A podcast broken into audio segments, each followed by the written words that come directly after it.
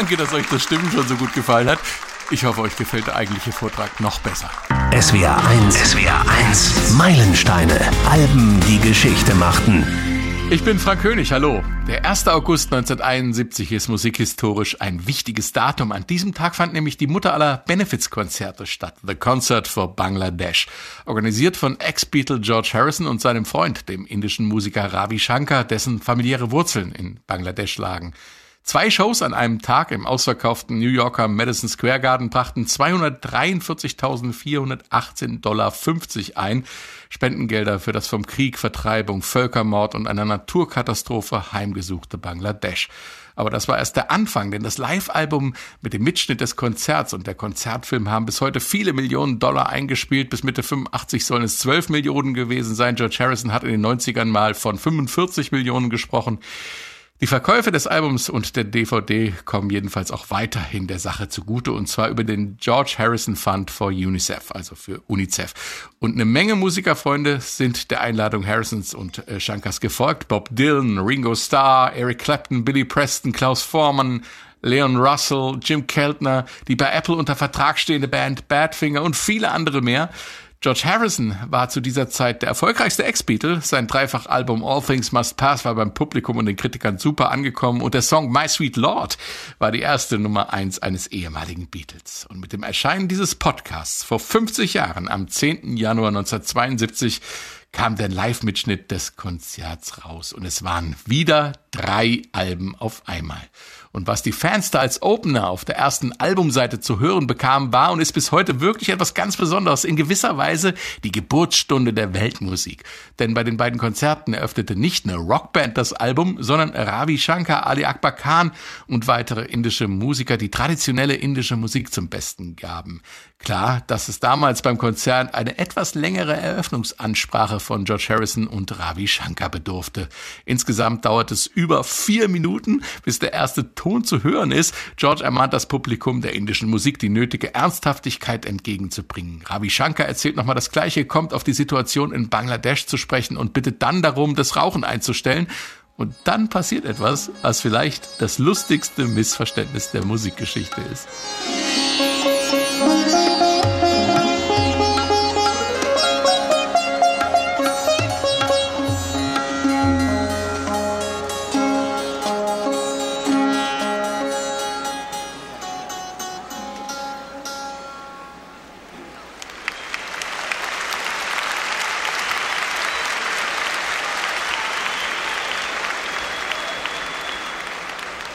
Thank you. If you appreciate the tuning so much, I hope you'll enjoy the playing more.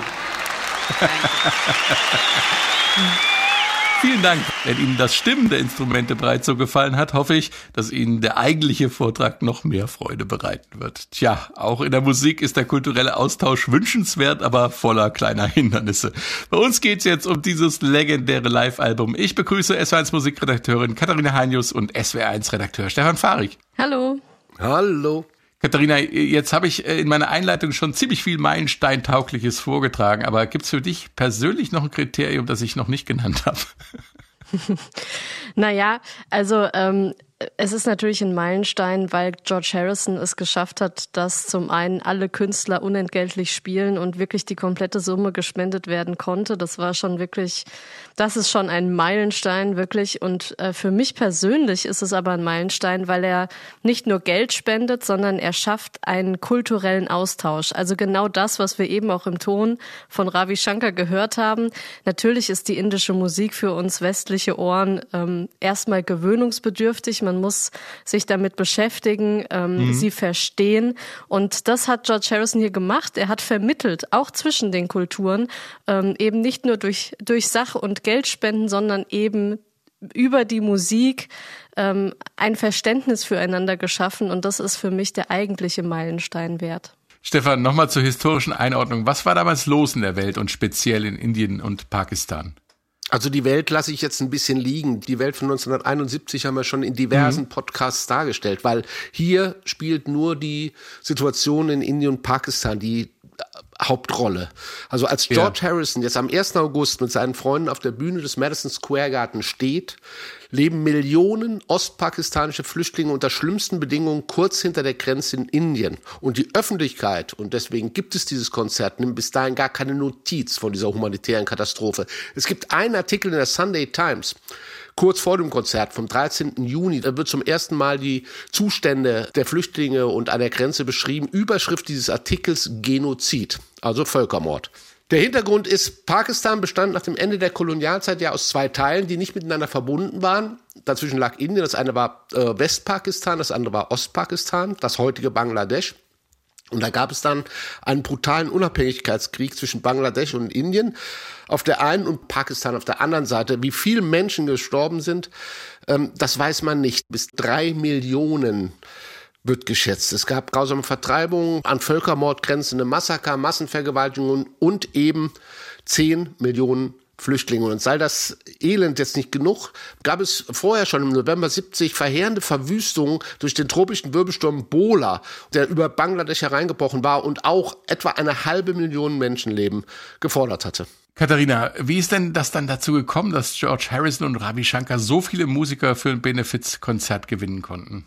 George Harrison und Ravi Shankar, die kannten sich ja schon eine Weile. Ähm, George Harrison hat sich ja mit dem Sita-Spiel auseinandergesetzt und Ravi Shankar war da sein Lehrmeister. Er hat ihm das beigebracht. Mhm. George Harrison hat äh, 1970 das Album All Things Must Pass aufgenommen und war da sowieso immer noch im Kontakt mit seinen Musikern, die für ihn halt auch gespielt haben auf seinem Album und hat im Nachgang auch viel für die dann gemacht, auf ihren Singles und Alben mitgespielt und war im ständigen Austausch. So war er sowieso praktisch in einer Musiker-Community ständig ja. unterwegs. Und dann kam Ravi Shankar äh, zu ihm und hat ihm mehr oder weniger sein Herz ausgeschüttet, nämlich über ja die verheerende Situation in Bangladesch, also seiner Heimat, was da passiert ist. Stefan hat es gerade ausgeführt.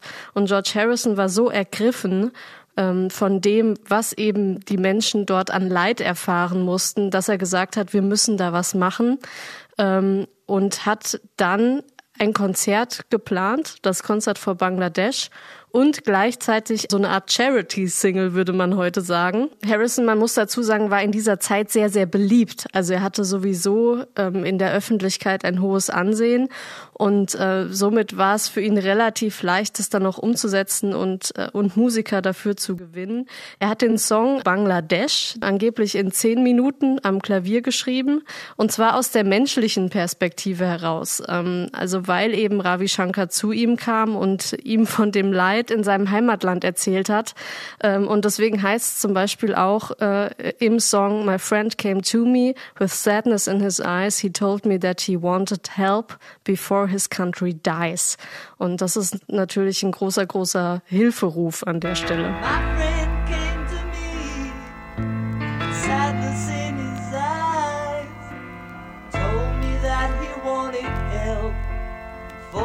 country dies.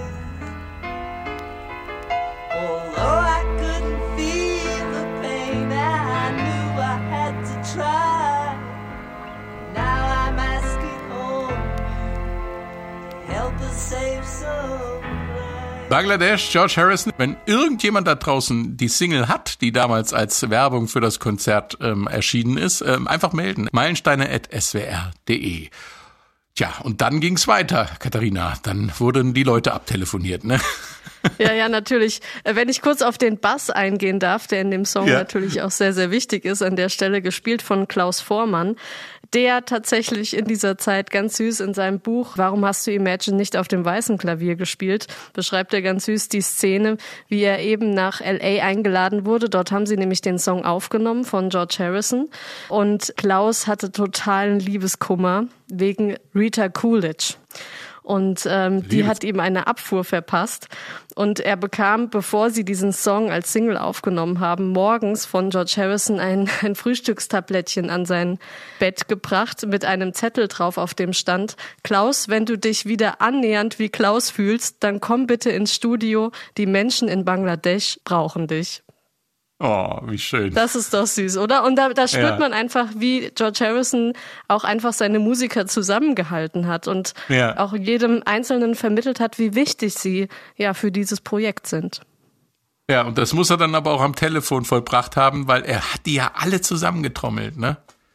Ja, ja, klar. Also ich hatte ja schon angerissen, er hatte sowieso einen großen Musiker-Freundeskreis um sich und war da im engen, engen Austausch schon auch wegen seines zurückliegenden Studioalbums und hat eben, ja, äh, Bob Dylan zum Beispiel auch angerufen und hat ihn gefragt, wobei da war es nicht so ganz klar, ob er überhaupt kommt äh, zu dem Konzert und er kam dann tatsächlich kurz nach Ende der Generalprobe und hat dann erstmal den ganzen Presseleuten die Kameras äh, weggenommen und war dann natürlich fantastisch. Also sie haben ein fantastisches Konzert gespielt. Dylan war, war auch in Topform. Äh, John Lennon sollte dabei sein.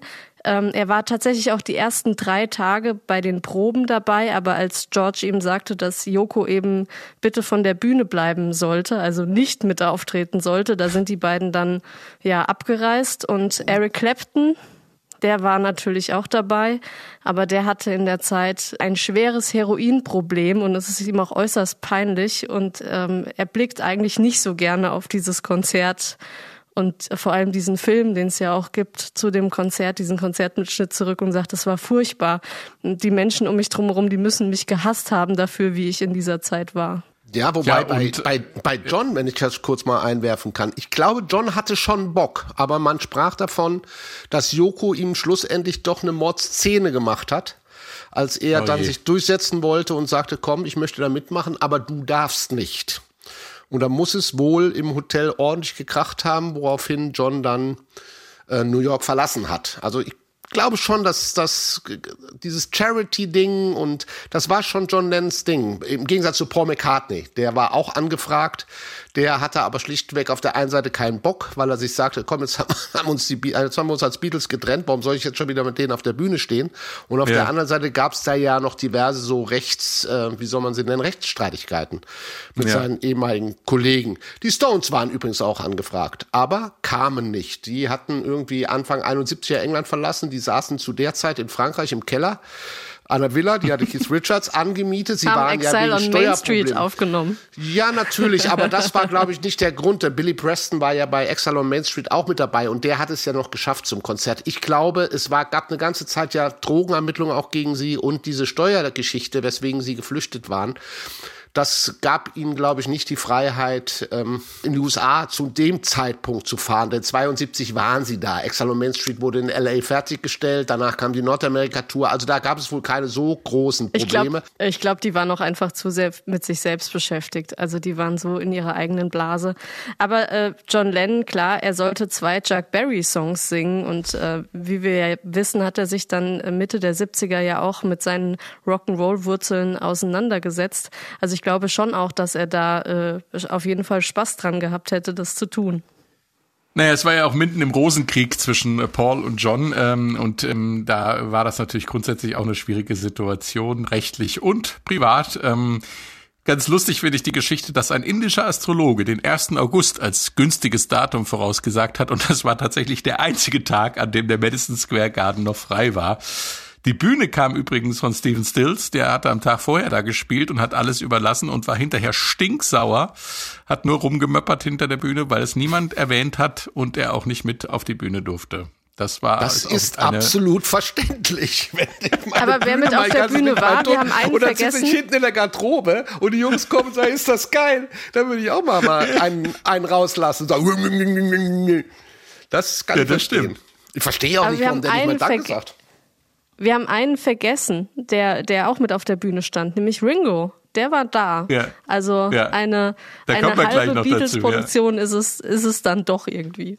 Das war jedenfalls alles ganz schön schwierig, ist ja auch nicht so leicht, auch die geschäftlichen Sachen, die da dran hängen, alles ähm, abzuklären, die die Rechte und so weiter und so fort. Da will ja jeder mitverdienen an den Plattenfirmen, dass das dann auch wirklich alles als Charity-Veranstaltung gilt. Da hat sich George Harrison mit seinen Wolken richtig ins Zeug gelegt. Aber jetzt nochmal wieder zurück zum Album, Stefan. Ähnlich wie das Konzert hat ja auch das Album eine interessante Struktur. Alles beginnt auf Seite 1 mit indischer Musik und der letzte Song auf Seite 6 ist die, die Live-Version von Bangladesch. Wir haben es gerade gehört, aber dazwischen stehen ja auch Titel, die stehen da nicht zufällig hintereinander. Ja, so ist es. Ich meine, die Klammer hast du eben erwähnt, das ist vorne ähm, die, die indische Musik. Das heißt, vielleicht das erste Weltmusikkonzert überhaupt, obwohl natürlich die Hippie-Szene sich auch schon an indischer Musik mhm. ergötzt hat im Drogenrausch. Das hat sich ja durchaus geeignet, dieser meditative Charakter des, des Sitar-Spiels. Ähm, und hinten die Klammer mit Bangladesch. Und dazwischen hat er es für sich schon strukturiert. Nach der indischen Musik darf dann der Gastgeber ran, also George Harrison, erstmal drei Stücke vom neuen Album, äh, das ja unmittelbar vorher äh, erschienen war. Und dann schafft, macht Billy Preston auf Seite zwei so den Turnaround mit einer sehr souligen Nummer ähm, und zeigt, okay, wir haben auch Gäste. Und dann beginnt auf Seite 3 Ringo Starr mit ich muss ehrlich sagen, einer fantastischen Performance von seinem Song It Don't Come Easy. Und die Single war ja Anfang des Jahres erschienen. Und den Abschluss von Seite 2, die macht wieder George Harrison äh, mit einem neuen Stück und einem Beatle-Klassiker. Ja, also da zeigt er schon am Anfang, übrigens, weil wir ja von Lennon und McCartney gesprochen haben, finde ich schon, dass er seinen Kollegen Lennon und McCartney mal zeigt, Leute, äh, so läuft der Hase jetzt bei George Harrison und ihr sagt mir nie wieder, was ich zu spielen habe. Ich finde schon, ja. das ist so eine kleine musikalische Machtdemonstration. Er ist ja auch bei dem Konzert in der völlig ungewohnten Rolle des, des Frontman. Er leitet ja. das Ganze. Das ist schon ein wichtiger Schritt für ihn. Aber kehren wir mal zu Seite 4 zurück. Da kommen weil die Stones nicht kamen, kommt Lee und Russell und ähm, übernimmt quasi deren Part mit, mit einem, ja, mit einer richtig starken Version von Jumping Jack Flash neun Minuten lang und zwischendrin noch der Coasters-Hit aus dem Jahre 57 Youngblood. Das ist so eine, so eine Reise in den, in den Rock'n'Roll. Also einmal durch die Rockgeschichte und zum Schluss wieder fasst das Ganze äh, George zusammen mit Here Comes the Sun und läutet damit den Akustikteil ein, der da auf Seite 5 komplett von Bob Dylan übernommen wird. Und mhm. Ich bin, ich sage es an dieser Stelle ganz offen, kein großer Fan vom Musiker oder vom musikalischen Schaffen von Bob Dylan. Ich finde ihn als Texter, als Vorbild, als äh, Aufrüttler, finde ich ihn wahnsinnig stark, aber nicht als Musiker. Aber was er hier singt, vor allem wenn man die Vorgeschichte kennt, das ist so in solcher Klarheit, in, in so schön und so doch zugleich so ernsthaft, was er da auf die Bühne bringt. Ja. Da ist einer der Momente, wo mir Bob Dylan auch als Musiker und als, als, als, ja, als Künstler, Gesamtkünstler richtig gut gefällt. Da ist er wirklich für einen Augenblick absolut im Fokus, finde ich. Und äh, das zeigt auch, was Bob Dylan für ein Star ist, für eine Starqualität. Vorher noch geplagt, wir kommen drauf von Selbstzweifeln, ja, er hat Auftritts, äh, Auftrittsangst und dann geht er da raus und, und leuchtet richtig auf der Bühne. Aber was bleibt, ist dann die Coda, das ist der Schluss, da äh, quasi das Danke auf Seite 6. Erstmal noch ein Beatles-Klassiker äh, George Harrison und ähm, dann der Song hinten raus, ähm, der quasi die ganze Sache eingeleitet hat, Bangladesch. Und das war's. Mhm. Also das ist schon sehr schön aufgeteilt, die Setlist. Jeder kommt dran. Ja. Klar, George Harrison hat die Hauptsetlist, der hat das organisiert, auch das die Weltmusik. Und das ist dann so die, die Musikgeschichte von 57 bis 70. Schön mhm. aufgeteilt auf sechs ähm, LP-Seiten. Ganz tolle Setlist. Darf ich kurz ergänzen? Die Setlist ja, hat George Harrison tatsächlich handschriftlich jedem Einzelnen aufgeschrieben. Also jeder Einzelne hatte eine handschriftliche Kopie von George Harrison von der Setlist. So, und bei uns wird jetzt nicht nur indisch gestimmt, sondern auch indisch musiziert. Hier kommt Bangladoon.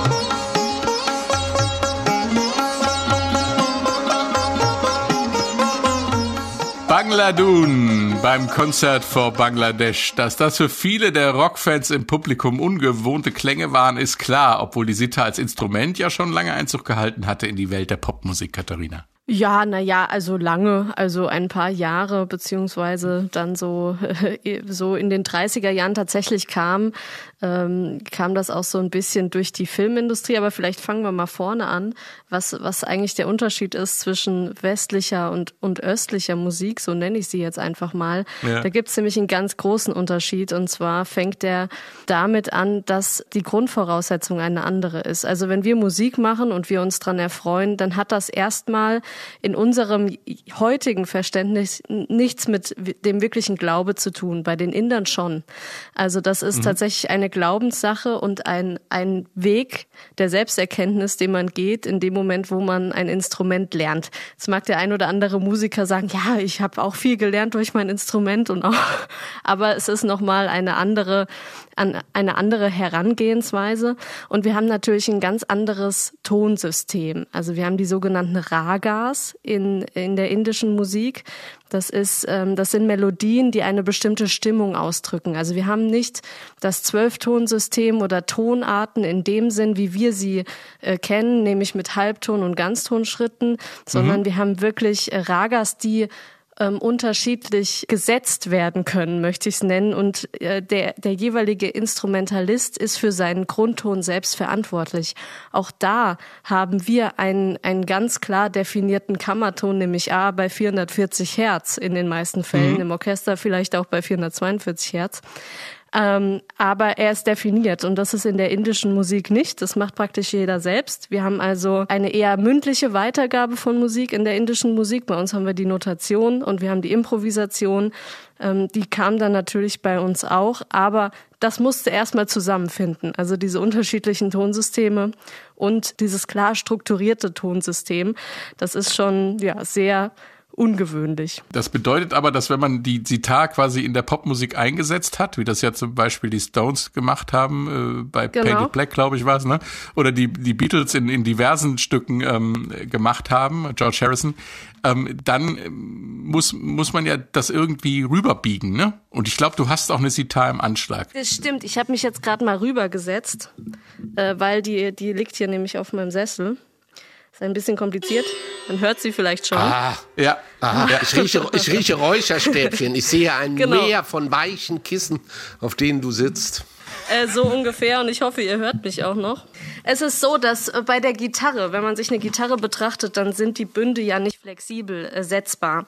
Und bei der Sita kann ich mir die Bünde flexibel setzen, so wie ich meine Ragas äh, im Prinzip spiele. Mhm. Und äh, hier ist es so, ich habe eine, eine Sita, in der äh, die Bünde so gesetzt sind, dass sie für das westliche Tonsystem einigermaßen passen. Und mhm. zwar mhm. in der Tonart D-Dur. Also da muss man sich natürlich dann angleichen. Ähm, wir haben im Prinzip die oben liegenden Seiten, auf denen man spielt. Und dann klingen ganz viele Seiten unten als Bordun mit. Aha. Also jetzt äh, ein kleines Beispiel.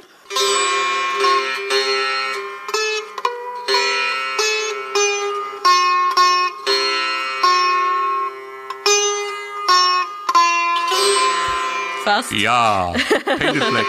ja, genau. Nein, nein, nein, das war nicht Painted Black, meine Damen und Herren. Sie hören das, den ersten Meilenstein Raga bei SWR 1. Ja, man muss sich ein bisschen dran gewöhnen, weil es ist natürlich auch von der von der Griffhöhe viel viel höher jetzt als als eine normale Gitarre. Ähm, aber so ungefähr. Es sollte nur ein ein Höreindruck werden. Ja. Aber in dem Sinn äh, hat man die Bünde dann so gesetzt, also gerade bei Painted Black, das hat man bei den anderen Songs auch gemacht, dass sie eben gut in in das westliche Ohr, in das westliche Tonsystem äh, eben äh, ja, ja, mit, mit reinpassen. Das war dann der Unterschied, was das Publikum im Madison Square Garden gehört hat, war dann eben nicht westlich angepasste Sitar-Musik, sondern natürlich das indische Original. Aber bis auf das das Stimmen missverstanden wurde, haben die Leute sich genauso benommen, wie George Harrison und Ravi Shankar sie da äh, gebeten haben, nämlich ernsthaft dem Ganzen zu lauschen. Es muss wohl eine sehr, sehr friedliche und frohe Atmosphäre bei dem Konzert gewesen sein. Ähm, hat man hinterher gehört, dass also die Ordner nicht groß eingreifen mussten. Der Opener des Rockteils des Albums ist George Harrisons Wawa, was auch schon auf dem All Things Must Pass Album zu finden ist. Eine Abrechnung mit dem Wahnsinn der Beatles Endzeit. Und wer bis zu diesem Zeitpunkt geglaubt hatte, Phil Spector hätte seine Wall of Sound nicht live reproduzieren können, der wurde eines Besseren belehrt.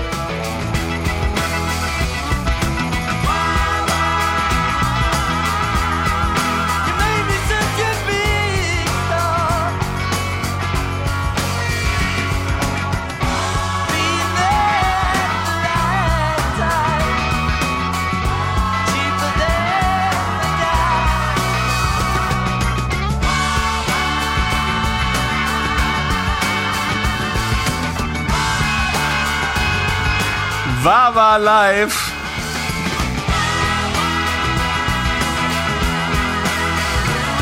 Ein Wahnsinn. Im Film überblickt man kaum, wie viele Menschen und Instrumente da auf der Bühne sind. Den Trailer zum Film haben wir übrigens und mit vielem mehr in den Show Notes verlinkt äh, unter dem Podcast. Und äh, wenn eben keine unzähligen Spuren einer Tonbandmaschine da sind, um Instrumente zu doppeln, dann setze ich halt zum Beispiel zwei Drummer hin. Ringo Starr und Jim Keltner trommeln hier zusammen. Was für ein Gewusel, Stefan. Ja, ich kann dir jetzt mal die Antwort geben. Es waren 24, die da auf der Bühne standen. Eine Big zeitweise. Band sozusagen. Ja, es war so eine All-Star-Band natürlich. Die, das haben wir auch schon bei anderen ähm, Charity-Konzerten gesehen, nur da hat man sich meistens, ich sag mal, ähm, Knockin' on Heaven's Door rausgesucht mit drei Akkorden und es ging dann. Ne? Hier haben wir mit Wawa ja. einen sehr komplexen Song auch. Ne? Und äh, ja. erstaunlich, wie gut das Ding klingt. Wir haben drei elektrische Gitarren, das ist George Harrison, das ist Eric Clapton und Jesse Ed Davis, den hat äh, Leon Russell mitgebracht, ähm, ja. toller Studiogitarrist und äh, bei Taj Mahal gespielt und so weiter. Du hattest drei akustische Gitarren von äh, der auf Apple gesignten Band Badfinger. Äh, ähm, du hattest sechs Leute in den Backgrounds, du hattest sechs Leute in der, in der äh, äh, Blazer-Section, du hast mit äh, Herrn Vormann einmal Bass, du hast einmal Percussion, ebenfalls vom Schlagzeuger von Badfinger, du hast die Hammond-Orgel von Billy Preston, du hast Klavier von Leon Russell, du hast schon erwähnt zwei Schlagzeuge. Was habe ich vergessen? Noch sechs, die haben wir schon sechs Backgrounds. Ach hier, Carl Reddle, das war ja noch ein Bassist, der kam auch noch ab und zu dabei. Also es war schon ein Spektakel. Aber ich muss ehrlich sagen, erstens sind die Instrumente super gestimmt, was auch nicht ja, immer der Fall ja. ist bei solchen Charity-Dingern. Die klingen sehr in Tune. Und zweitens, sie sind sehr fokussiert, äh, sehr, sehr auf den Punkt gespielt. Und deshalb gibt es zwar einen, einen riesen Soundklumpen, wenn man das so sagen kann, also der klassische Phil Spector Wall of Sound, aber es ist nicht unangenehm. Also da hat man nee. schon unangenehmere Sachen. Und das, das dürfen wir nicht vergessen. Ich glaube, die ersten Proben, 1. August war das Konzert, ersten Proben fingen am am 26. Juli an. Ich glaube, sie hatten nur eine einzige ähm, Hauptprobe zusammen. Alles andere ja. war so ein bisschen im Hotelzimmer hier. Klaus Vormann hatte zum Beispiel Jesse Ed Davis, also der als Gitarrist ähm, äh, da zu hören war, die Songs so im Hotel gezeigt ja, die Setlist durchgespielt. Und wenn man überlegt, George Harrison hatte sich auch Peter Frampton noch ins Hotel eingeladen, weil da, wir kommen nachher noch auf die Situation von Eric Clapton ähm, ähm, zu sprechen. Eric Clapton hatte große Drogenprobleme und deshalb hatte George auch Angst, dass er das nicht durchstehen könnte. Hatte sich, also Jesse Ed Davis war schon ein Ersatzgitarrist, aber Peter ja. Frampton, der ja auch auf dem All Things Must Pass Album ähm, mitgespielt hatte, den hat er sich ins Hotelzimmer eingeladen und Peter Frampton hat das mal beschrieben, dass er da ankam und plötzlich sah er überall Verstärker und Gitarren in diesem Hotelzimmer Hotelzimmer und George Harrison fing an, das komplette Set mit ihm durchzuspielen und er begriff dann, oh mein Gott, das ist, ich spiele hier gerade das komplette Set, was ist denn? Und George sagte ihm offen, ja, ich wollte einfach mal nur, dass du es drauf hast. Und hinterher kam er dann erst zum zweiten Konzert in die Halle und alle waren schon beunruhigt. Wo warst du denn? Du warst doch eigentlich unser Backup. Ähm, hatte das aber dann falsch verstanden. Ja, war dann nicht als Backup-Gitarrist aufgetaucht. Eric Clapton hat ja auch durchgehalten. Verrückte Geschichte. Also dann hätten wir noch einen Gitarristen mehr gehabt, aber Peter Frampton hatte das irgendwie nicht so ganz gepeilt und kam quasi als Besucher zum Konzert und alle hatten schon Muffensausen. Aber es hat funktioniert. Wie gesagt, Riesenband, 24 Leute teilweise auf der Bühne mit Bob Dylan, der aber nicht in dem kompletten elektrischen Mischmasch mitspielt, waren es dann 25. Zum Song Wawa selbst gibt es natürlich noch jede Menge weitere Informationen in unserem Podcast zu All Things Must Pass. Am besten gleich mal hinterher hören. Um solchen Konzert auf die Bühne zu stellen, muss man nicht nur einfach Musiker abtelefonieren, haben wir ja vorhin schon gesagt, und eine Halle buchen. Es gab noch eine Menge andere Probleme, die mit dem Benefizcharakter der Veranstaltung zu tun hatten, Katharina. Ja klar, ich meine, da fallen ja auch äh, Veranstaltungskosten an. Wenn ich dann auch Veranstalter bin, dann muss ich, äh, dann muss ich da auch noch mal äh, äh bestimmte Dinge abführen, sei es jetzt GEMA oder oder andere. Also das war schon nicht so leicht, da dann auch zu kommunizieren ähm, oder auch Musiker, die bei Plattenfirmen irgendwie unter Vertrag waren und so weiter. Und das hat aber George Harrison alles hinbekommen, dass ähm, eben doch das komplette Geld eben dann auch mit in die praktisch in die Spendensumme mit eingeflossen ist, weil es hat ja niemand Geld verdient. Also es ist ja wirklich mhm. so gewesen, dass alle auf eine Gage verzichtet haben und somit haben dann eben auch Plattenfirmen, Verlage ähm, auch auf ihre in Anführungszeichen Gage verzichtet. Der Staat wollte auch mitverdienen und da hat das Geld teilweise jahrelang auf einem Treuhandkonto von US-Finanzbehörden gelegen.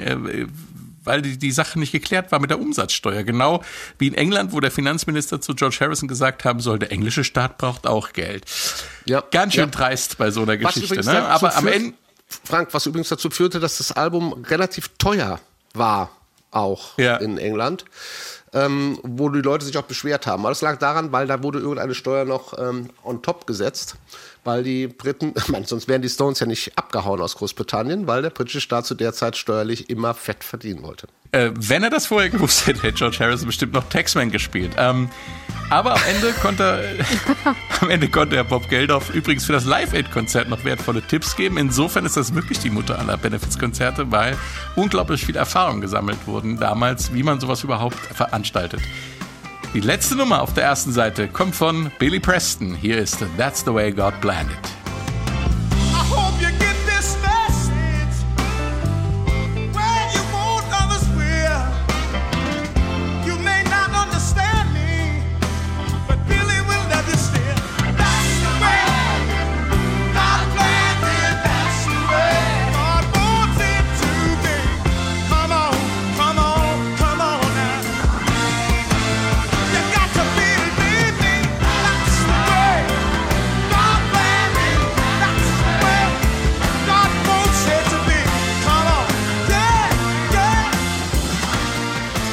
That's the way God planned it, Billy Preston. Ja. Große Nummer, großer Musiker in den USA, auch als Solokünstler sehr erfolgreich. Bei uns in Europa wird er oft als der Mann wahrgenommen, der den Beatles die Get Back Sessions gerettet hat, weil er einfach mit seiner Energie und seiner positiven, wohltuenden Art gut auf das Gruppenklima eingewirkt hat. Mal abgesehen von seinem grandiosen Klavier- und Orgelspiel. Und auch beim Konzert von Bangladesch hört und sieht man im Film auch, wie sehr er in der Musik aufgeht, Stefan. Ja, natürlich. Billy Preston, äh, Riesen, Riesenmusiker. Äh, angefangen mit Little Richard, Sam Cooke, Ray Charles. Also der hat quasi den, den, den Rock'n'Roll, den Soul, den R&B mit der Muttermilch aufgesogen. Ja, We Go Round in Circles, Nothing from Nothing. Eigene Riesenhits in den 70ern gehabt. Und spielte, du hast das äh, erwähnt, auf dem Let It Be Album mit. Und ähm, was da abging im Studio und warum der so ein Katalysator so positiv war, das kann man, und wer es bisher noch nicht gesehen hat, sollte sich das antun, ähm, in der Get Back-Dokumentation von Herr der Ringe-Regisseur Peter Jackson. Acht Stunden lang Beatles-Material vom Allerfeinsten, den Beatles beim Songwriting-Prozess zuzuschauen. Riesending, aber egal. Er war auch der Hauspianist der Stones, nahm 71, also zu dieser Zeit, parallel mit ihnen Exile um, on Main Street auf. Er spielte bisschen Name-Dropping jetzt. Aretha Franklin, Sly and the Family Stone, Bob Dylan, Eric Clapton. Da war also alles dabei, was Rang und Namen hatte. Und ich glaube, wer immer eine Hammond-Orgel brauchte, ja, der zückte sein Telefonbuch und wählte Billy Preston, ja, und er bringt, das finde ich hier bei der Sache, neben dem ganzen Rock'n'Roll, eine ganz andere Klangfarbe. Er bringt nämlich den Soul, den R&B in diese Veranstaltung. Eine sehr, sehr schöne Klangfarbe. Und auch Ringo Starr hat nicht einen Moment gezögert und seinen alten Kumpel George Harrison sofort zugesagt. Und mit welcher Begeisterung er dabei war, sieht man auch im Film und man hört es auch auf dem Album in, mit seinem ersten Solo-Hit It Don't Come Easy. Er bekommt begeisterten Applaus. Wir hören mal in den Schluss rein.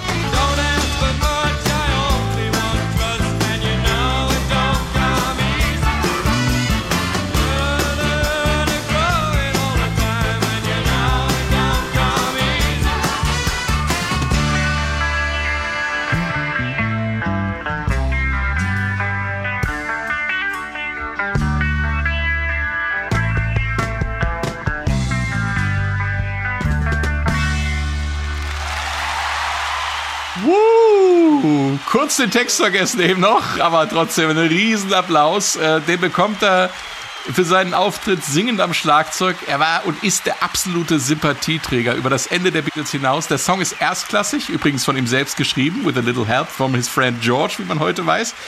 Aber man hat das Gefühl, das Publikum liebt ihn auch so, weil er sich aus dem ganzen Beatles-Rosenkrieg rausgehalten hat, Katharina.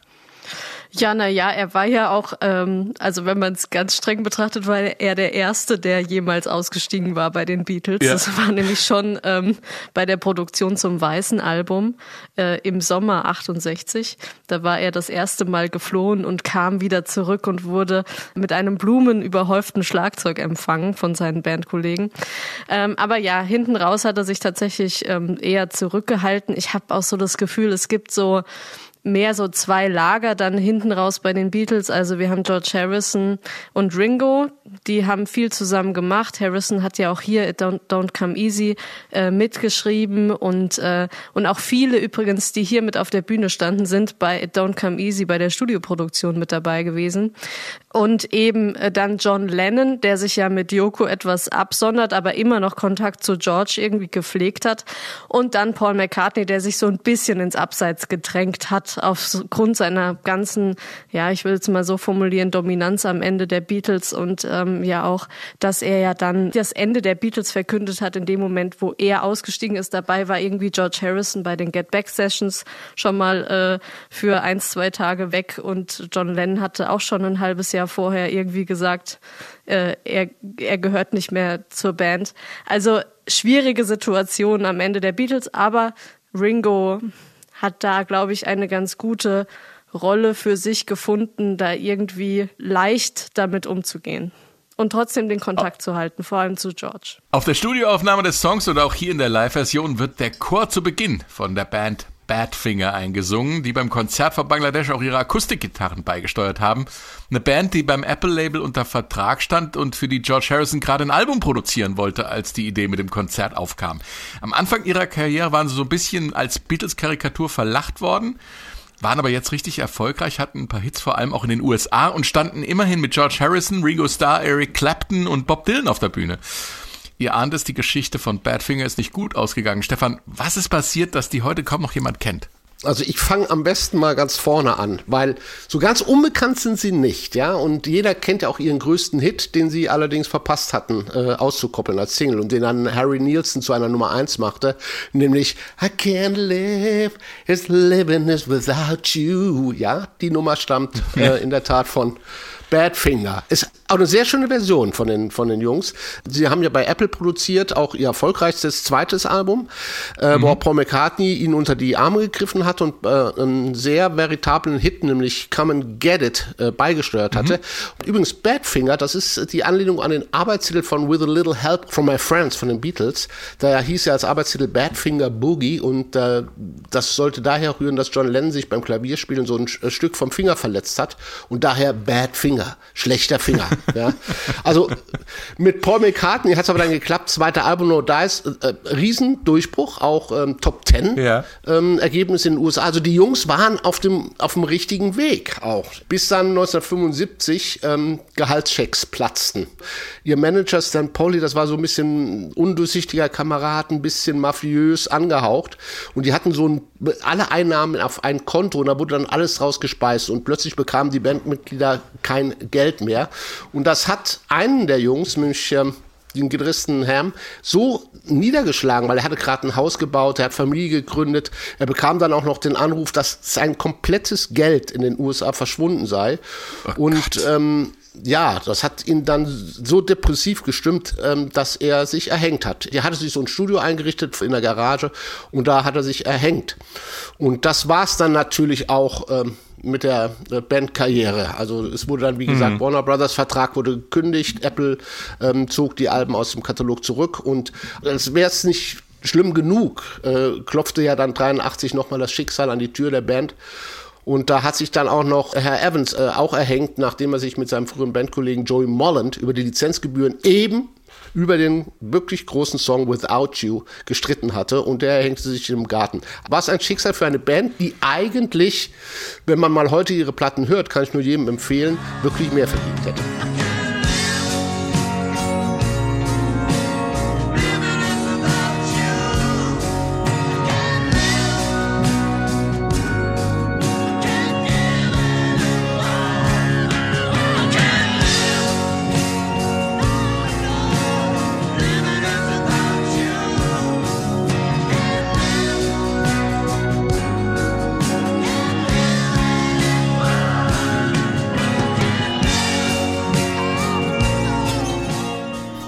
Andere Band äh, wäre beinahe auch dabei gewesen. Äh, es gab eine Abordnung von den Rolling Stones sozusagen. Es sollte eine geben mit Mick Jagger persönlich, der eingeplant war fürs Konzert von Bangladesch.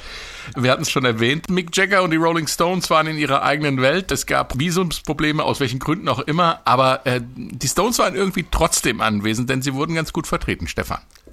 Und zwar von Leon Russell, ein Session-Musiker, Pianist par excellence, ganz großartiger Musiker. Und der ließ es sich nicht nehmen, einen der größten Stones-Hits ähm, an, bei den zwei Konzerten äh, für Bangladesch ähm, zu spielen, nämlich Jumping Jack Flash in einem Medley mit Young Blood. Das ist äh, eine Nummer von den Coasters aus dem Jahr 57, hm, glaube ich.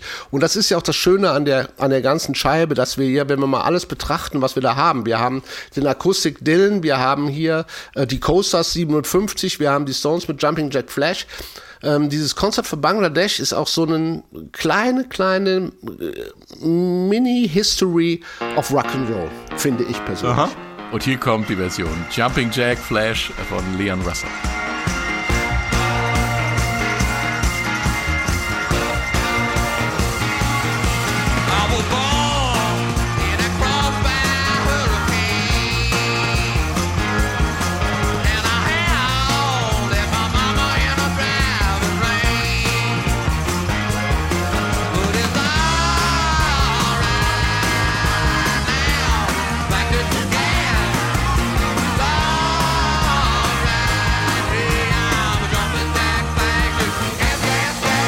Jumping Jack Flash in der Version von Leon Russell vom Konzert für Bangladesch. Was wäre wohl geworden, hätten sich Lennon McCartney und Mick Jagger noch dazu gesellt? Hätte, hätte Fahrradkette. Das Konzert war auch so eins für die Geschichtsbücher. Zum Schluss kommen wir noch zu zwei Künstlern, die es damals aus ganz unterschiedlichen Gründen extrem schwer hatten und trotzdem gekommen waren, um zu helfen und um ihren Freund George Harrison nicht im Stich zu lassen. Eric Clapton nämlich und Bob Dylan. Fangen wir mal der Albumreihenfolge folgend mit Clapton an. Katharina, das grenzt ja schon fast an ein Wunder, dass der überhaupt auf der Bühne stehen konnte, oder? Ja, und dass er es überhaupt in den Flieger geschafft hat, ähm, nämlich nur unter einer Bedingung. Ähm, Harrison hat bei ihm angerufen. Er war natürlich in Großbritannien und äh, war ziemlich am Boden, was auch die Drogenproblematik oder Drogensucht angeht. Er war heroinsüchtig in der Zeit, ziemlich mhm. heftig und hat die Bedingung gestellt, dass er eben auch in New York entsprechend Stoff bekommt. Und ähm, erst als diese Bedingung dann bestätigt wurde, hat er sich in den Flieger gesetzt und ist rübergeflogen ähm, und hat dann tatsächlich in seinem Hotelzimmer auch Stoff vorgefunden, ähm, der aber allerdings nicht so äh, die Qualität hatte, die er gewohnt war. Und er hat dann die gewohnte Dosis genommen und hat dann zwei Tage tatsächlich extrem Probleme gehabt und war praktisch auf Entzug, äh, was, was ja noch äh, für ihn noch schwieriger war, dann eben überhaupt auf die Bühne zu kommen. Aber ich glaube, einer aus der Crew konnte ihm helfen mit äh, mit Tabletten, die auch irgendwie gegen Magenverstimmung helfen sollten. ähm, und dann hat er sich auf die Beine gerafft und äh, hat es dann eben doch noch zu den Proben und, auf, und zum Konzert geschafft. Aber er ist nicht stolz auf diese Zeit. Also er hat sagt selbst in seiner Autobiografie, ähm, also es tut ihm sehr leid, dass er in dieser Zeit viele, viele Menschen enttäuscht hat. Und wenn es etwas gibt, was er gerne streichen würde, dann wäre es dieser, dieser Film, den es ja auch gibt zum Konzert vor Bangladesch, weil den kann er sich selbst nämlich nicht angucken. Ja, und der war ja, muss man ehrlicherweise sagen, wenn man Pete Bennett, ehemaliger Manager, Who is Who, ähm, der, der Musikszene und auch äh, bei Apple beschäftigt, wenn man ihm glaubt, fanden sie ja morgen des Konzerts ähm, Eric Clapton quasi bewegungslos äh, in seiner Suite. Sie haben ja die Tür aufgebrochen, weil äh, es kam keine Meldung und äh, dort lag er dann mit seiner Freundin, bewegte sich nicht mehr und ein Arzt, der in der Nähe war, dem hatte dann Pete Bennett schon eine Karte für das Konzert gegeben, für seine Enkelkinder, der hat ihn dann äh, quasi reanimiert, weiß ich nicht, aber zumindest wieder auf die Beine gestellt. Und insofern finde ich, dafür, dass er am Morgen des Konzertes schon fast tot war, muss er sich nicht schämen. Dafür hat er eine gute, Le gute Leistung abgeliefert. Mein lieber Mann. Um es mal so sarkastisch zu sagen. Ja, dann kommen wir auch gleich in diesem Zusammenhang zu einer der ergreifendsten Stellen im ganzen Konzert, nämlich die Guitar Battle im Solo von My Guitar Gently Weeps. Zur Erinnerung, im Beatles Original spielt Eric Clapton das Gitarrensolo und nicht der Songschreiber George Harrison selber. Beim Konzert von Bangladesch spielen dann beide zusammen, vielleicht auch, äh, weil Harrison ihn nicht alleine auf der Bühne stehen lassen wollte. Tja, und wie sagt man denn dazu eigentlich? Ähm, zwei Soli geht ja nicht. Ähm, Gitarrenduett vielleicht oder wie auch immer. Hier kommt der Solopart aus While My Guitar Gently Weeps.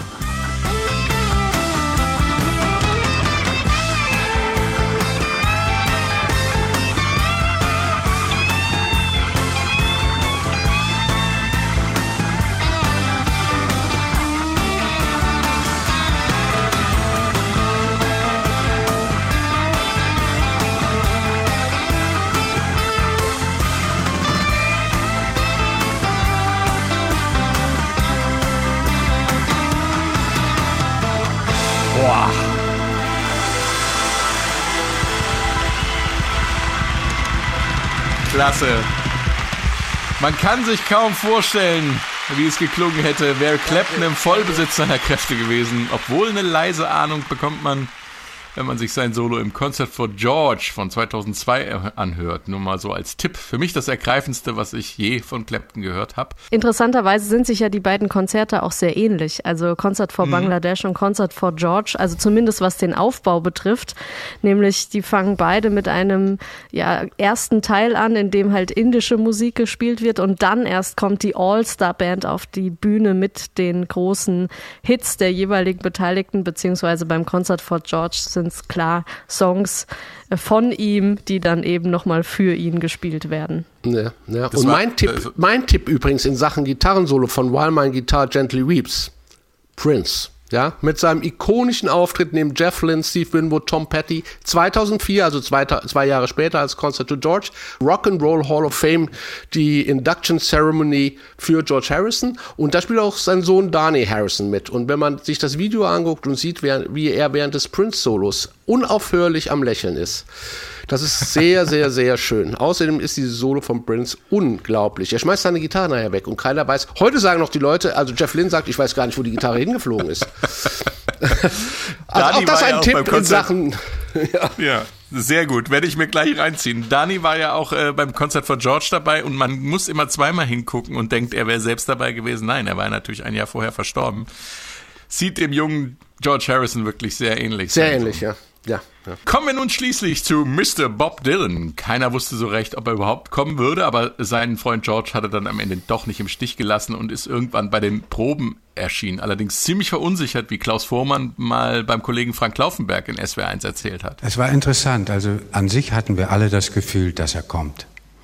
Es war so, dass er dann zu den Proben kam und da hat George eben das mitgekriegt dass er meinte, das ist so groß, das Publikum und die ganzen Kameras, das ist nichts für mich. Und dann hat George natürlich wirklich gesagt, ey, hör mal zu, du bist hier ein Solo-Artist und du gehst auf die Bühne, was soll ich denn sagen? Ne? Mhm. Und, aber er hatte richtig Angst. Also Dylan ist sehr merkwürdig und äh, wusste auch nicht so recht, wie er es machen sollte. Das Schöne war bei den Proben, wir hatten erst angefangen, dass die ganze Band spielt. Billy Preston hat gespielt, Leon Russell hat Klavier gespielt, ich habe Bass gespielt.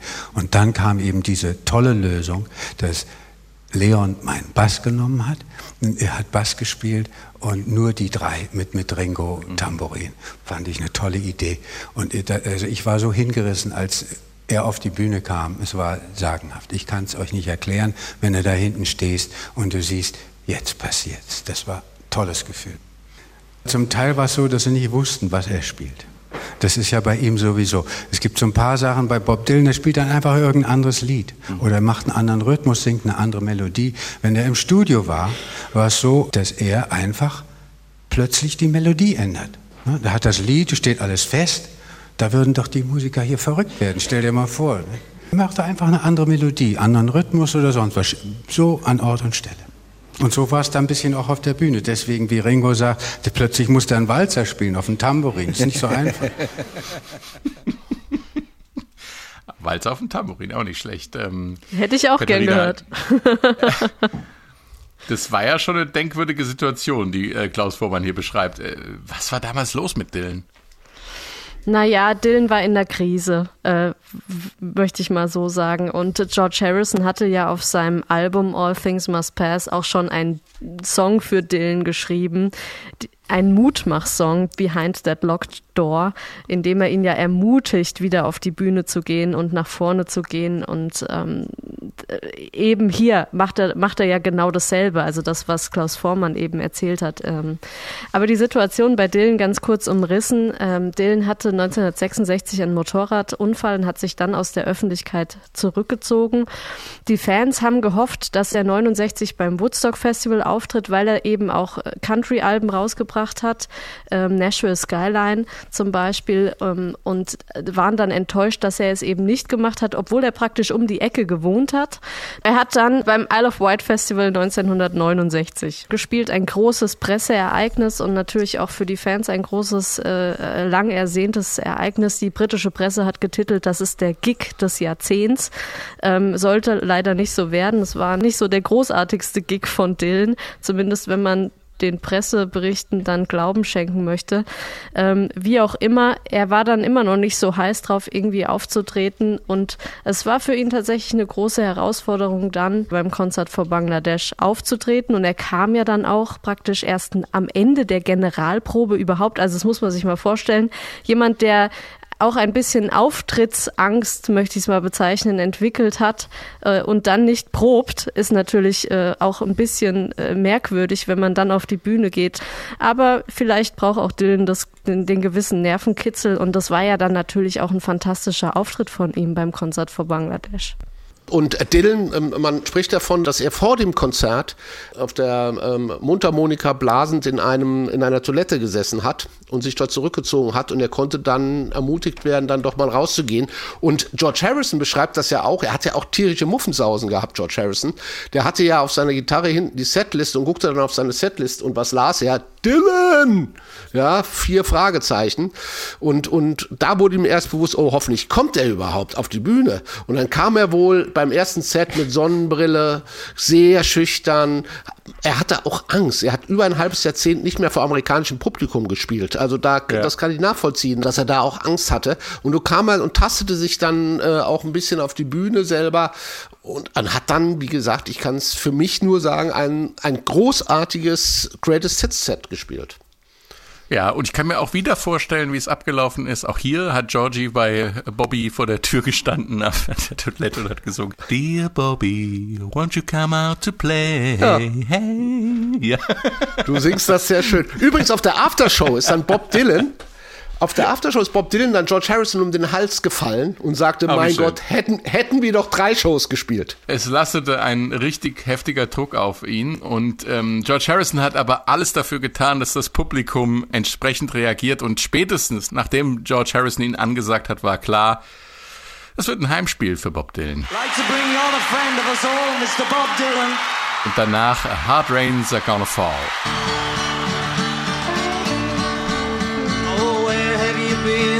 Blue-eyed son? And where have you been, my darling young one? I've stumbled on the side of twelve misty mountains. I've walked and I've crawled on six crooked highways. Stepped in the middle of seven sad forests. I've been out in front of a dozen dead oceans. Been 10,000 miles in the mouth of a graveyard. It's a hard, and it's a hard, it's a hard, it's a hard, it's a hard rain's gonna fall. A hard rain's are gonna fall. Bob Dylan. Man hat ja viel drüber spekuliert, um was es in dem Titel geht. Geht es vielleicht um Krieg, Atomkrieg vielleicht? Verwüstungen. Ähm, Hard Rain könnte in dem Fall auch ganz gut passen auf die Situation von Bangladesch. Wir hatten es ja gehört, wurde von einem äh, tropischen Wirbelsturm überschwemmt quasi zu, kurz vor dem Krieg. Furchtbare Katastrophe. Katharina, aber der Song hat ja eigentlich ein ganz anderes Thema. Ja, es geht eigentlich um die Nachrichtenflut, die sich über der Welt ergießt. Und wenn man sich die 60er Jahre vorstellt, wo hat man Nachrichten konsumiert? Natürlich durch die Zeitung oder durchs Fernsehen dann, durch das aufkommende Fernsehen. Wenn man das mit heute vergleicht, mit den ganzen sozialen Medien und Netzwerken und Internet, was das, was das heute für eine Flut ist, nochmal im Gegensatz zu damals und wie wir dieser Flut überhaupt Herr werden sollen, zeigt ja auch die aktuelle Lage. Also ein sehr, sehr, finde ich, ich, immer noch ähm, aktueller Song, über den man sich gern mal Gedanken machen darf. Und das Paradoxe an der Geschichte ist ja, in dem Fall hat ja die Medienflut dafür gesorgt, dass der Krieg beendet wurde. Denn ähm, äh, Ravi Shankar hat mal gesagt, das Geld, was eingespielt wurde, das war die eine Sache, die uns geholfen hat. Das andere war, dass plötzlich jeder wusste, wo Bangladesch liegt und was da Schlimmes abgeht. Und diese Weltöffentlichkeit, die wurde auch und vor allem durch das Konzert von Bangladesch hergestellt und ähm, mit den Medien. Und äh, der Krieg wurde dann auch bald beendet. Das ist wirklich eine spektakuläre Leistung von, von diesem ersten Charity-Konzert der, der Weltgeschichte. Tja, das war's auch schon wieder. Konzert von Bangladesch. Wer mehr wissen will, kann sich auch gerne mit Hilfe unserer Shownotes weiterbilden, die wir unten am Podcast eingefügt haben. Ich sag danke fürs Mitmachen, ihr zwei, und danke fürs Zuhören und Sehr tschüss. gern. Tschüss.